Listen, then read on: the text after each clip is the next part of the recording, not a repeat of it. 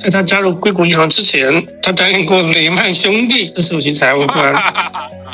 然后在担任雷曼兄弟之前，他去过安达信做过审计。最衰的金融高管就是他任职的这些公司都倒闭了。创新行业放在那个那个 S V B 的钱很多，比如说 Facebook，它已经它有一百亿美金放在里面的。那纳克指数应该不会跌的，反而会走一个升位，然后再。大家好，欢迎收听《野聊财富》第二期。今天的嘉宾依然是我的财富教练吉米老师，还有我们的好朋友小狮子星吧，可以跟大家打个招呼。Hello，大家好，又见面了，我是吉米。大家好，我是小狮子星吧。好，今天在开始之前，我们想先插播一段关于硅谷银行的讨论，因为今天看一本书嘛。就是那个书里面有一句话叫做“信息是无情的，越是召开新闻发布会来安抚投资者，越是会吓跑投资者，导致死亡螺旋或银行挤兑。”然后我就联想到了硅谷银行这次的事件，那个，所以就是想听听吉米哥这边是怎么分析的。呃，我不大同意这个事情，这个看法。首首先，为什么？我我首先讲一个金融系统的运作，金融的系统的运作呢？是要建基于信息完全对称的，嗯，也就是说，你发生了什么事情，你是一家上市公司，你有责任去告诉市场上的投资者，你到底发生什么事情。至于说市场上面对这个信息消化，消化成一个正面的信息或负面的信息，跟呃跟市场的气氛。跟行业的气氛当然有千丝万缕的关系，但是一个呃所谓一个透明的一个企业或者一个投资市场，最主要的是透明。它为什么要透明呢？因为透明才能保护小投资者、散户，所谓的散户、零售投资者。那为什么要保护零售投资者？因为这个是呃这个呃这个股票市场是由散户，比如说我们中国大陆呃 A 股市场。百分之七八十都是散户持有股票的，呃，那个呃，那个我们叫 institutional investor，就就那个机构投资者才占啊百分之三十左右。那确切的数字我没有 update，就对对对对对近期的数字。那你怎么样去保护这些散户呢？其实，呃，就要让他们完全尽量的做到信息的对称。那你信息不对称的话呢，你就会引引致很多呃，引来很多内幕交易等等，对散户是不公不公平的。所以，我呢觉得，呃，如果是开记者招待会啊，那些无论是对和错，这件事情或是对和错，都是应该做的事情。要市场上面，在投资市场上面，一定一定是要透明的。嗯，所以我理解，就是我这边看到那信息是说，硅谷银行这边是，呃，有很多人来取钱，然后但是他没有那么多现金了，然后他就做了一个操作，是说，呃，把自己的资产去变卖，然后这件事情他发布出去了，导致了大家的恐慌。我不知道我这个消息是否是准确的。这个也聊啊。呃，我想我们要照顾到不同啊，对不同程度对金融市场不同程度了解的人，我们首先要要知道这呃银行是怎么赚钱的，或者银行是怎么样的操作的。那个呃呃，是小狮子，您您知道银行是怎么赚钱的吗？用利息差呀。那好，利息差，但是它就就是它。从存户里面付给存户的利息，从借钱给个人也好，企业也好，所收的利息减去付给那个存户的利息，这个就是他们的的的盈利点。那传统银行来说，那我们现在所说的是传统银行的业务，就是说，比如比如我从市场上吸收了一百个亿的现金呃存款，嗯，然后呃迄今为止，中华人民共和国。规定，你如果到一百亿的存款，你只能借贷，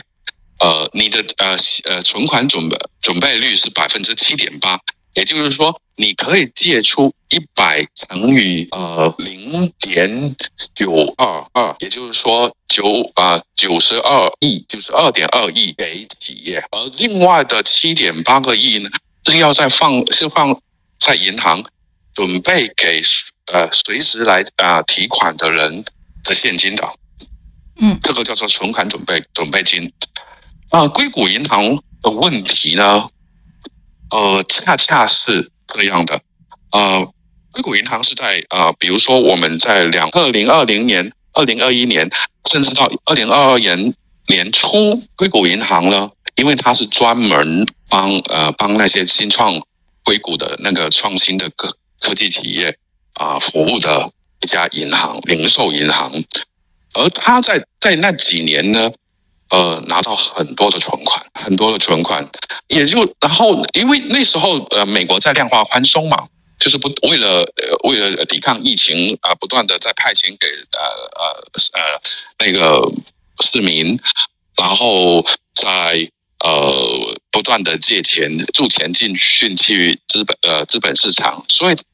相对的啊，硅谷银行就收到很多存款。好了，那收了很多存款，他借借又借不出去，没人要要借钱的那时候，嗯，所以呢，他就落下了很多的资产在那里，但是他还要付利息给给那个散那些散户的，嗯，就是那些存户的。好了，他就把这些钱去买一个最保险的产品，就美国假设是美国债券，国家债券，这是。恐怕是全世界最安全的产品之一了，然后收取它百分之二的利息啊等等。嗯，好了，那也就是说，如果啊，他现在比如说他现在买的呃二十年的债券是一百块，然后二十年之后或者到期呢，那个应该是哦，咱们别先别理会它是二两两年啊，或者是五年啊，或者十年或者二十年，也就是说他现在拿了一百块去买了债券，然后两年之后他就能拿回那两百零四块。对不对？每年两个百百分之二的利息，然后所以呢，呃，一百零四块，然后他就可以发那个利息给他的存户，然后这个一般来说，这个是很稳定的一种产品。而好死不死呢，最近这几年呢，两三年呢，美美国的股票在下跌，嗯，而联线联储呢，美国的联储呢又在加息，因为通货膨胀很厉害，嗯。所以呢，它就要加息了。好了，加息来说，相对的，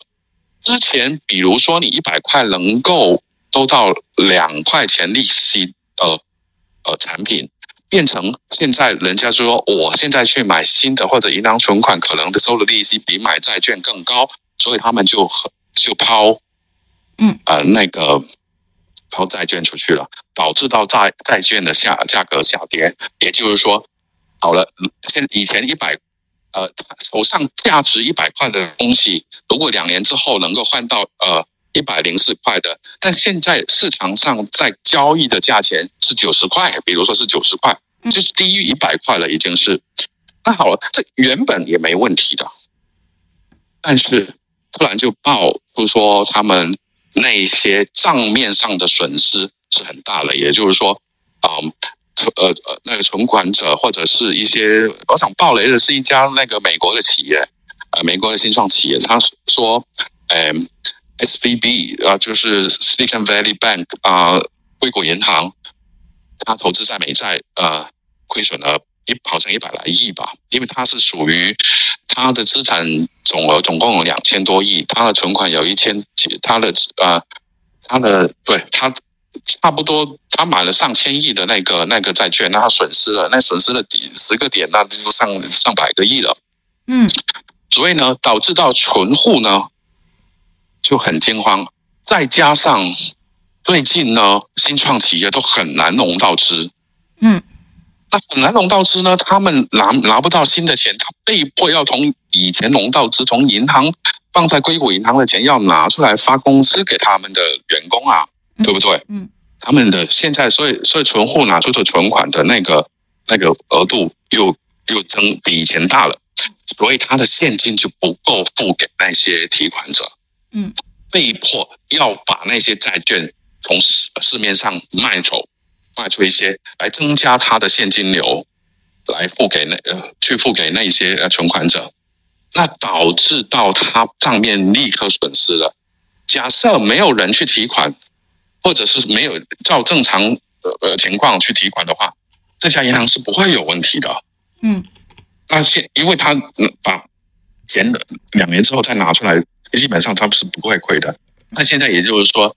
提呃存款者被逼着他亏钱了，已经是，所以导致它流动性有问题，所以导致别人又知道它流动性有问题，那存款者又要去提款了。我们行业叫积提啊，就积压的积，然后提款，然后所以他就面对了面对了这个挤兑。这呃这这倒闭挤挤兑，然后挤兑之后就就面对了倒闭的风险，这是啊 S V B 就是硅谷银呃硅谷银行这次问题的根本。讲真的，说真的，他们没有怎么，他们只是就是我觉得他们最大的受害者是因为美国的那个联联储加息太快了，导致到债券的下跌，导致到整个金融系统呢。的流动性受到很坏的影响，但那这件事情就发生了之后，他们的影响如果不去救这个 S V B 啊，影响是会很大的。你们两个觉得刚才我所说的啊有什么问问题没有？我有个特别八卦的点，就是那第一波的消息是谁放出的来的？因为你刚刚说。就是他自己手里面的美国国债，呃，出售了这件事情是他自己需要去公布的事情，是吗？应该是这么说。呃，美国的企业是每个季度都要公布业绩的，而在上两个一季度啊，那个 S V B 已经出现了这这种问题了。嗯嗯嗯。所以呢，勇敢者未必是，也就是说，知道这件事情的人未必是知道确切数字的人。而是他们从报表里面知道这这种消息了。对，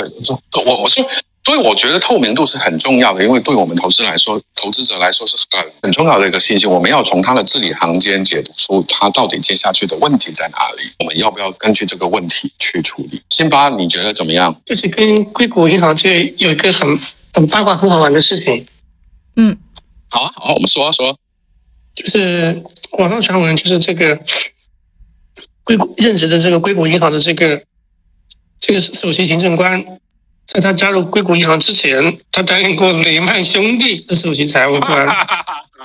然后在担任雷曼兄弟之前，他去过安达信出过审计，所以别人说他是史上最衰的金融高管，就是他任职的这些公司都倒闭了。啊，所以他是那个美国金融界的迪卢，是吗？对。说起那个雷曼兄弟，美国政府处理啊 S V B 这件事情，跟处理雷曼兄弟的问题完全不一样的。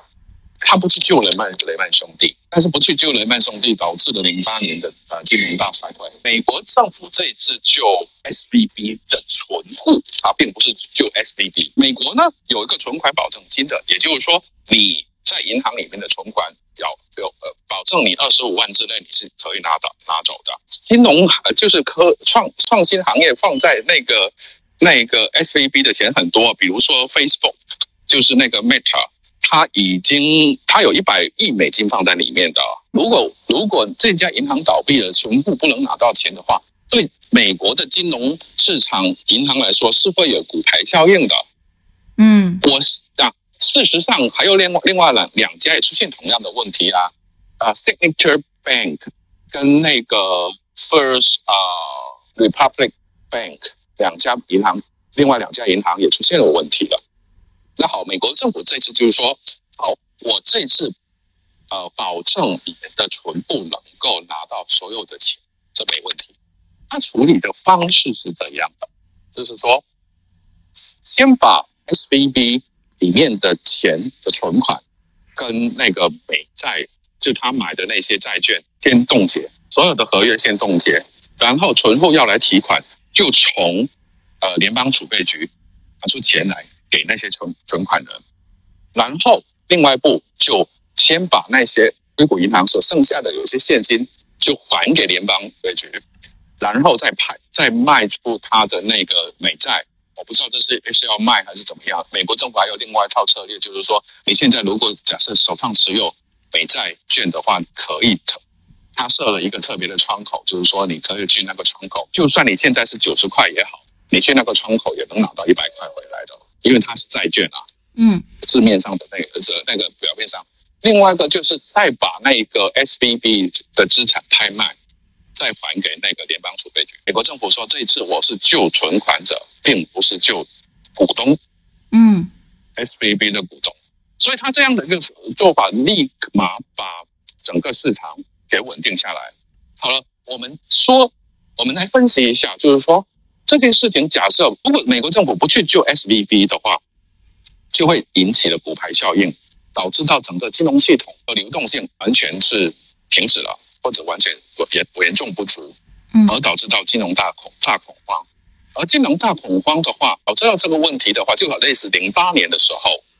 零八年的处理呢，美国政府是大量的撒币，它撒币出来的效果是怎么样？就导致了通通货的膨通货的膨胀。而现在美国政府最主要的问题是通货膨胀，而你为了阻止这个金融危机，又发大量的金钱的话，又加速了跟他的现在解析的速度是相悖的，所以他不可以不救。而假设他救了。而怎么样？救了之后不能够跟我刚才说的相反，是稳定市场上的信心。但是他救了之后，有一个问题是对我们大家都对对投资者都有好处的，就是说它加息的速度不会高，嗯，不会不会加快，甚至它可能三它可能三月不会再加息。这个问题最这个问题就解释为什么前天礼拜一晚上吧，为什么那个纳斯达那个标普五百跟纳斯达克的上升的原因了。然后，那个比特币又恐慌性的上升，好像现在两万、两万三、两万四，我今天没看。对，嗯，所以这个这个就是 S V B，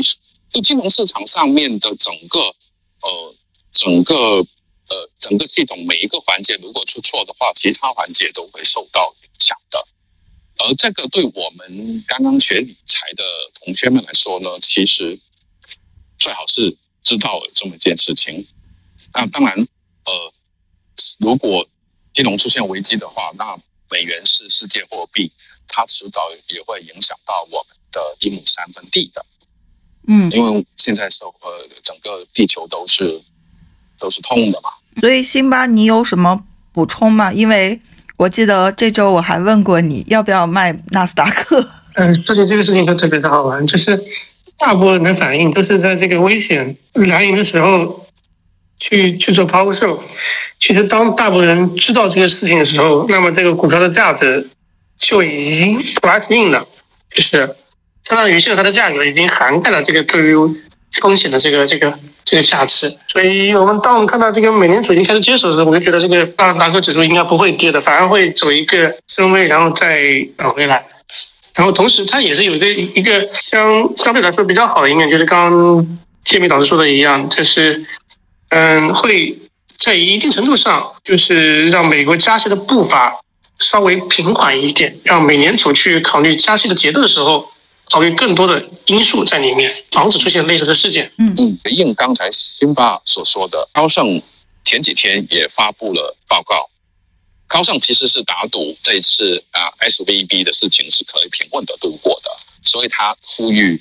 或者他建议别人买银行股。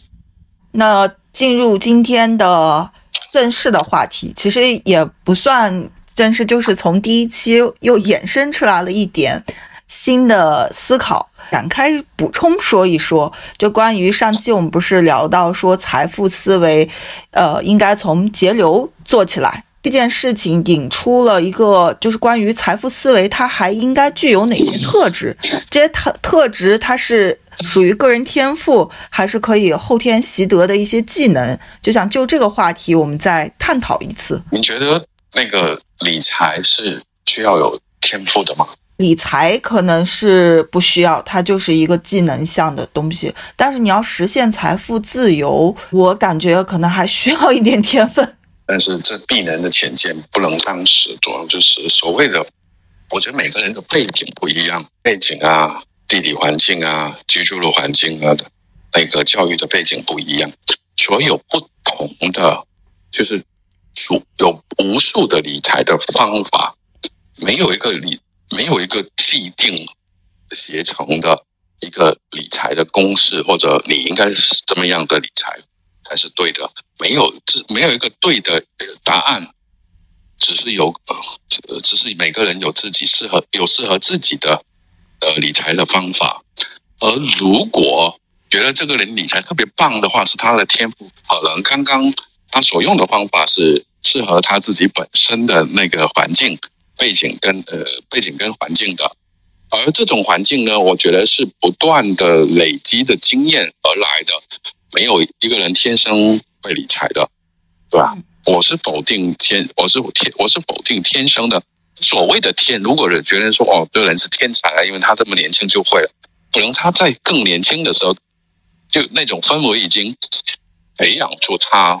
培养出最适合他的理财的方法呢，对不对？所以呢，我觉得这个理财是不是一生下来就会的一个东西，是生活的累积出来的。我的那个困惑的点是在于说，我看了一些，比如说财富自由的人写的一些书啊之类的。他们身上都有一些特质，就比如说会写代码，就自己会做一些产品，然后通过这些产品，其实让他们取得了人生的第一桶金。那我就在想，那是不是说，那普通人他可能确实也没有这种，比如说写代码或者去做一个互联网产品的这样的一个天赋？傍身，那他还能有什么途径去实现财富自由？我想你看到了，全部都是大富豪或者比较有钱的，比如说 Zuckerberg 啊，呃，那个 Bill Gates 啊，嗯，Mark Zuckerberg 他们写代码出来的，没错。但那个谁啊，呃，巴菲特不会写代码，我也不会写代码。虽然我是读这个，我只知道。怎么去？什么是高科技？高科技里面的科技是怎么做？但你叫我坐下来写代码，我受不了。嗯，所以呢，未未必是，未必是您所说的，应该是说他有一个特长，嗯，通过他的特长去累积自己的呃起始资本，对，对不对？对，对不对？概念。而我而我觉得其实资本就好比我们上一堂所说的，其实资本其实可以靠。理财或者靠不断的储蓄，或者是省钱省出来的。所谓小富由俭，大富由天嘛。嗯，就算他们会写代码而发呃那个发财，或者让他财富自由，他从小也不是一生出来就会写代码的，对不对？也有一个学习的过程嘛，对不对？嗯，所以应该是他每个人所谓那个天生我材必有用，千金散去还复来嘛。所以。应该每个人都有自己的特长，而每个人都能够通过自己的特长去实现他的啊，累积他的那个原始那个财富，作为作为理财下一步理财的初始的资本，应该是这么说。他生存的环境，他生存的朝代，他生存的年代，是或者地区，这是是能够让他发挥的。而现在他差不多是地球村了。A 地方不行，就跑去 B 吧，对不对？你你一个能表演的，觉得是表演天才，那你把你放在一个很偏远的山区里面，你可能就顶多能够在你们几条村里面啊得到别人的欣赏。但是如果你跑到北京天桥、上海去那个演艺呃呃。上戏那些去发挥你的专长，那你可能就是就是国际大明星了，对不对？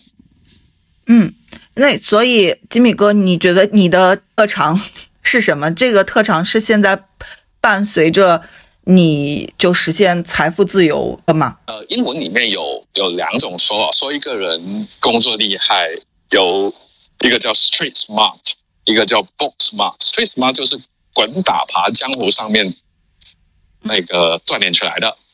，book smart 就是你读出读书读出来的，嗯，无论怎么样的方法，都是你从你的生活环境里面去吸收经验，而把这个经验转化成你自己的智慧，把这个智慧转化成你自己的行动，去实现你的财富累积财富的目标。我的专长是什么？我很喜欢遐想，我很喜欢天花乱坠的白日梦。嗯，呃的人，然后我也我观察事情呢，总是会牵涉到我自己有兴趣的方面去的。嗯，我刚好就很有兴趣，呃，财经方面的东西。嗯，所以呢，就 就这一点呢，就让我，而我我刚刚又呃很幸运的赶在这个呃改革开放的这几十年这个时代，呃，比较容易不去碰雷的选到自己觉得好的股票、好的投资标的，因而导致自己的能够财富自由的。嗯嗯，这个就是我的所有专长。而这个虽然就是说，你能够把自己的兴趣啊，那个 convert 就是转化成自己的财富。嗯，这个是我很幸运，呃，幸运的生活，这个在对的地方，认识对的人，在在对的时候，这个就是我觉得这并不是专长，这是幸运。嗯嗯，哎，那辛巴你呢？你觉得你现在做的是你专长的事情吗？我觉得我应该是在我所喜欢的事情里面在学习吧，因为因为在我这个年纪。不能说有有什么专长，因为可能就是一边在学，一边在在学这么一个过程。可能等到了像金明老师这个年纪，就可以说自己是在自己这个专业的这个领域去耕耘的。我还有另外一个专长，就是我做什么会喜欢什么。我没有什么性格，我每一份工作我都很喜欢。这种做什么事情都让我很开心的这种状态，我觉得是一个非常好的优点。不过说真的，那当然我也会做到我年或者一段时间之内，觉得说自己想尝试一些新的，未必是不喜欢旧的，但是尝试新的可能会更喜欢。呃，我做过房地产开发，我做过电讯、Internet 行业，嗯，然后，但是在做这几个行业的时候，其实我一直都有自己的投资的，我从小到大都买股票。呃，我理解一下，就是。整个财富思维最基本的是你要拥有节流的意识，然后同时找到自己的兴趣所在，发挥自己的专长。这个专长其实是可以让你一直从事你自己喜欢的事，能创造更多的价值。但是理财这个东西，它是可以伴随你更久的时间，且它可以给你创造更多的财富，它是两条并行的线。对我觉得给你创造更多的选择，创造更多的选择，未必是财富。嗯嗯嗯，对，因为因为其实我我我我我，比如说我现在在做那个那个投资这个行业，嗯，基金经理这个行业，或者是做基金公司。其实之前，比如说我刚刚在说，我一毕业我就做我读我读电脑的这个工程的，我毕业比如说做开发商，然后之后做之前的之后做做电讯，那个那个我也很喜欢，但并不是我现在做的行业。为什么？因为那时候开始我已经有多余的钱，我就去买股票，或者不断的累积。当累计，当做了几年之后，你发现原来你的股票的收入比你的工作收入更高了，所以你就更加有兴趣去研究你的那个 投资的东西了。嗯，一研究就入，就就类似玩摄影一样，又入坑了。嗯，而这个入坑是一个好的入坑，对不对？就。我们所做的东西，我们所做的理财，并不是说叫你放下手头上的东西不去做，而是帮你创造另外一个收入的来源，而那个收入的来源可能或者一定会在以后超过你的正常工作收入。嗯，这个才是叫财务，而财务自由就是说，你现在就算放弃了现在这份工作。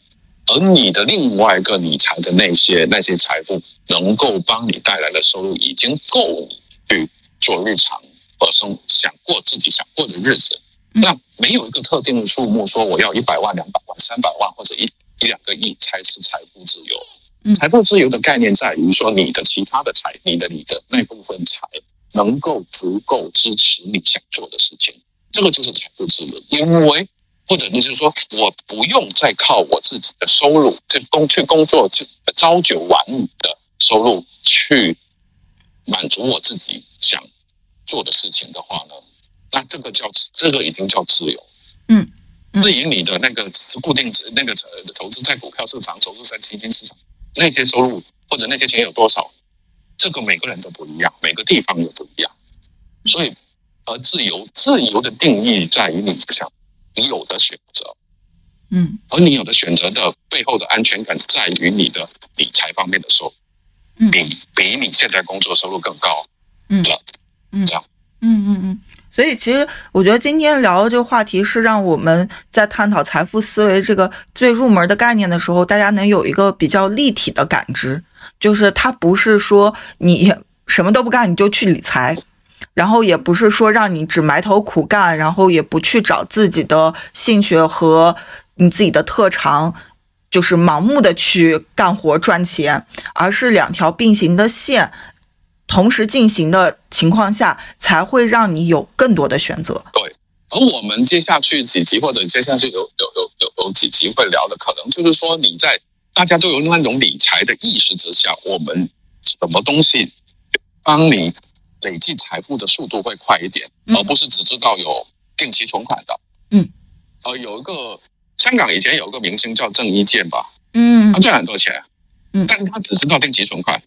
没有没有，他连定期存款也不知道。有一次去银行的时候，银行的那些服务员说：“啊，郑先生，你知道这个我们有有定期存款这种产品吗？”他才知道原来有这种产品。所以，所以我那不过他放在银行做那个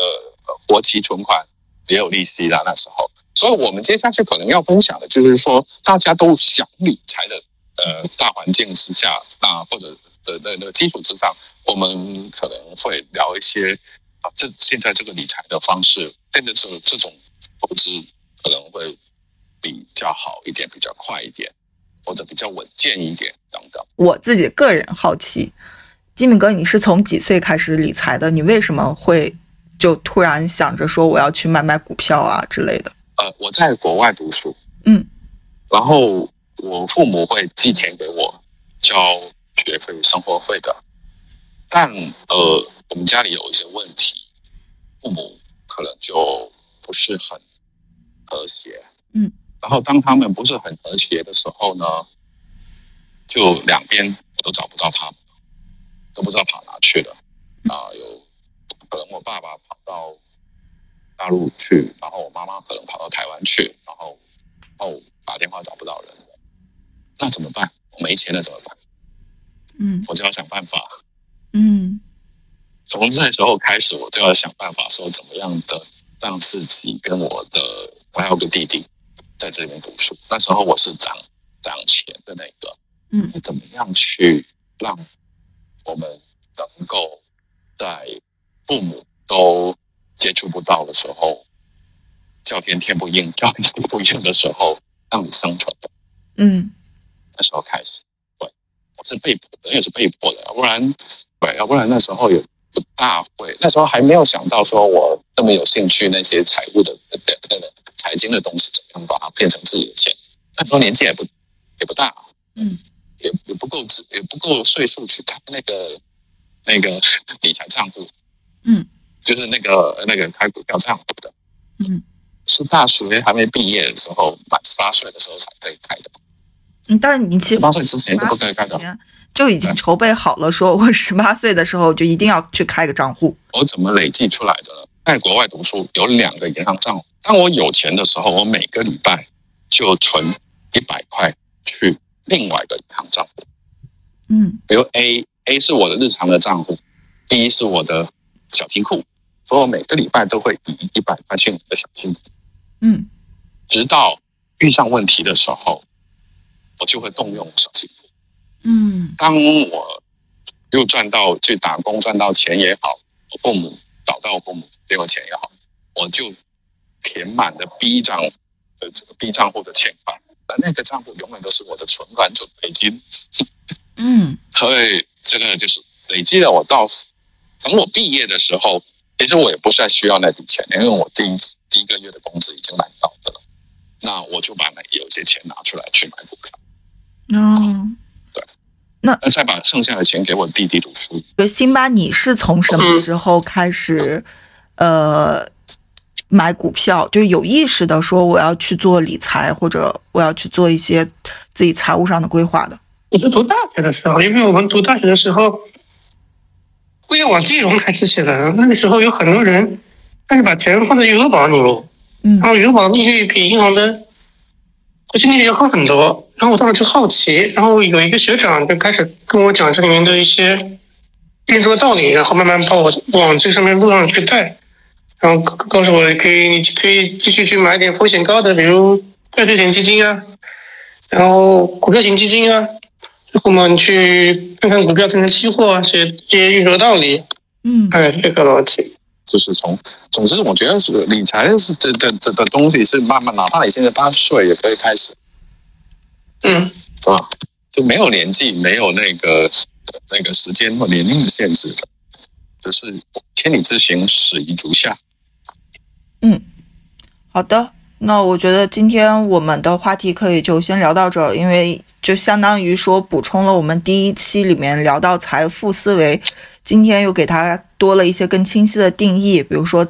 怎么样定义算是财富自由。然后以及财富思维底下的呃两套逻辑，除了节流以外，其实还有一个是去从事你自己擅长的事情。但这两个事情就是理财和你擅长的事情是并行的一个关系，它才能帮你博得更大的自由的选择的权利。是的，谢谢吉米哥，谢谢辛巴。那我们今天的节目就到这里了，下期见，拜拜。谢谢大家，拜拜。